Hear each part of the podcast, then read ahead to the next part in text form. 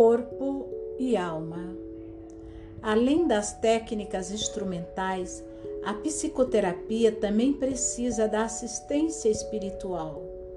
Isto se aplica, sobretudo, à psicossomática, aquela psicoterapia que pretende, em colaboração com a medicina, aliviar e também curar doenças do corpo através da alma pois fazemos a experiência de que certos acontecimentos, por exemplo, uma separação prematura da mãe, produzem posteriormente efeitos não apenas sobre a alma, mas também sobre o corpo. Nesses casos, pode-se tentar trazer à luz, mais uma vez, aquilo que na época fez sofrer a alma e mais tarde atuou também sobre o corpo.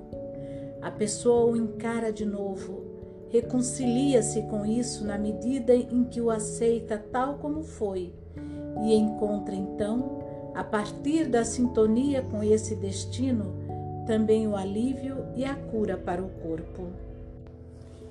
Ilustro com um exemplo.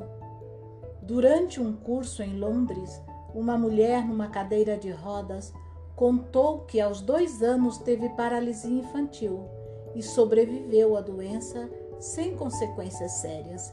Entretanto, há alguns anos começou a sentir-se incapacitada, passando a usar uma cadeira de rodas. Eu lhe perguntei: Você agradeceu naquela época por sua cura? Como em muitos outros casos, isso não tinha acontecido. Quando uma pessoa foi salva de uma situação ou doença com risco de vida, frequentemente ela diz que superou a doença ou com uma expressão ainda mais crassa, que a venceu. Então o eu se sente como herói e no controle, e a alma, que é o que realmente atua, se retrai e entrega o eu a seu destino. O resultado é que muitas vezes algo maior convence o eu, de forma muitas vezes dolorosa, a mudar de atitude sugeri a essa mulher que fechasse os olhos e dissesse interiormente: se minha incapacidade é o preço de minha sobrevivência, eu o pago de boa vontade. Como ela resistia, contei-lhe a história de um homem ainda jovem que ficou tão incapacitado pela poliomielite que só conseguia mover ligeiramente a cabeça e uma das mãos. Quando lhe perguntei qual era a história que tocava mais fundo sua alma, ele me contou a seguinte história zen. Um alpinista cai e fica pendurado pela corda sobre o abismo. Acima dele, vê alguns ratos roendo a sua corda. Então avista no penhasco dois morangos silvestres ao alcance de sua mão. Colhe-os, coloca-os na boca e diz: como estão doces.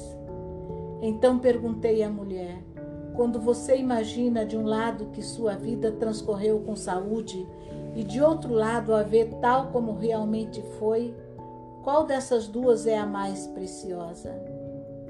Ela resistiu por muito tempo com desculpas, então chorou e disse: Está, está aqui é mais preciosa. Esta aqui é mais preciosa. Este é um ato religioso que se afasta do eu e de seu controle em favor da entrega e da sintonia. Mas é justamente desse ato que nasce uma força que alivia e cura. Por vezes, a alma também quer adoecer e morrer, devido a uma sintonia com algo maior e a uma atitude religiosa que renunciou a atuar. Pois às vezes a alma precisa de uma doença para purificar-se ou deseja morrer porque sente que seu tempo acabou. Há pouco tempo, uma mulher que sofria de câncer contou-me um sonho estranho. Olhava no espelho e via-se sem cabeça. Eu lhe disse: Isso é um sonho de morte. Ela disse: Mas no sonho eu não sentia medo. Eu lhe disse justamente: a alma em sua profundeza não tem medo da morte. Existe na alma um movimento de anseio para retornar à origem. Quando chega o momento certo, a alma se volta para a origem e fica em paz. Nesse movimento existe uma incrível beleza e profundidade. É absolutamente o movimento mais profundo. Algumas pessoas, porém, querem fazê-lo antes do tempo. Elas interferem no movimento natural e, com isso, prejudicam a alma. É preciso ajudá-las para que se detenham, pois quem toma esse caminho antes da hora peca contra esse movimento que é totalmente tranquilo e pacífico. E quem se entrega tranquilamente a esse movimento natural sente, às vezes, que ele se detém espontaneamente. Outro exemplo sobre o tema. Num programa de TV sobre curas espontâneas, foi apresentado um paciente que tinha sido operado de câncer. Quando os médicos reconheceram que nada mais podiam fazer, desenganaram-no e lhe deram alta. Sabendo que sua vida estava no fim, ele sentou-se em casa com sua esposa e fez o seu testamento. Ao terminar, sentiu uma espécie de tranco no corpo e a partir daí as células cancerosas começaram a morrer.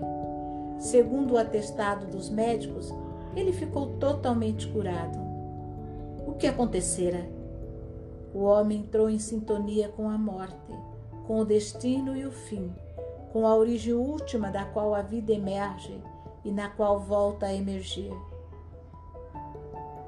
O homem entrou em sintonia com a morte, com o destino e o fim, com a origem última da qual a vida emerge e na qual volta a emergir. A partir dessa sintonia, seu movimento para a morte se inverteu e o reconduziu à vida.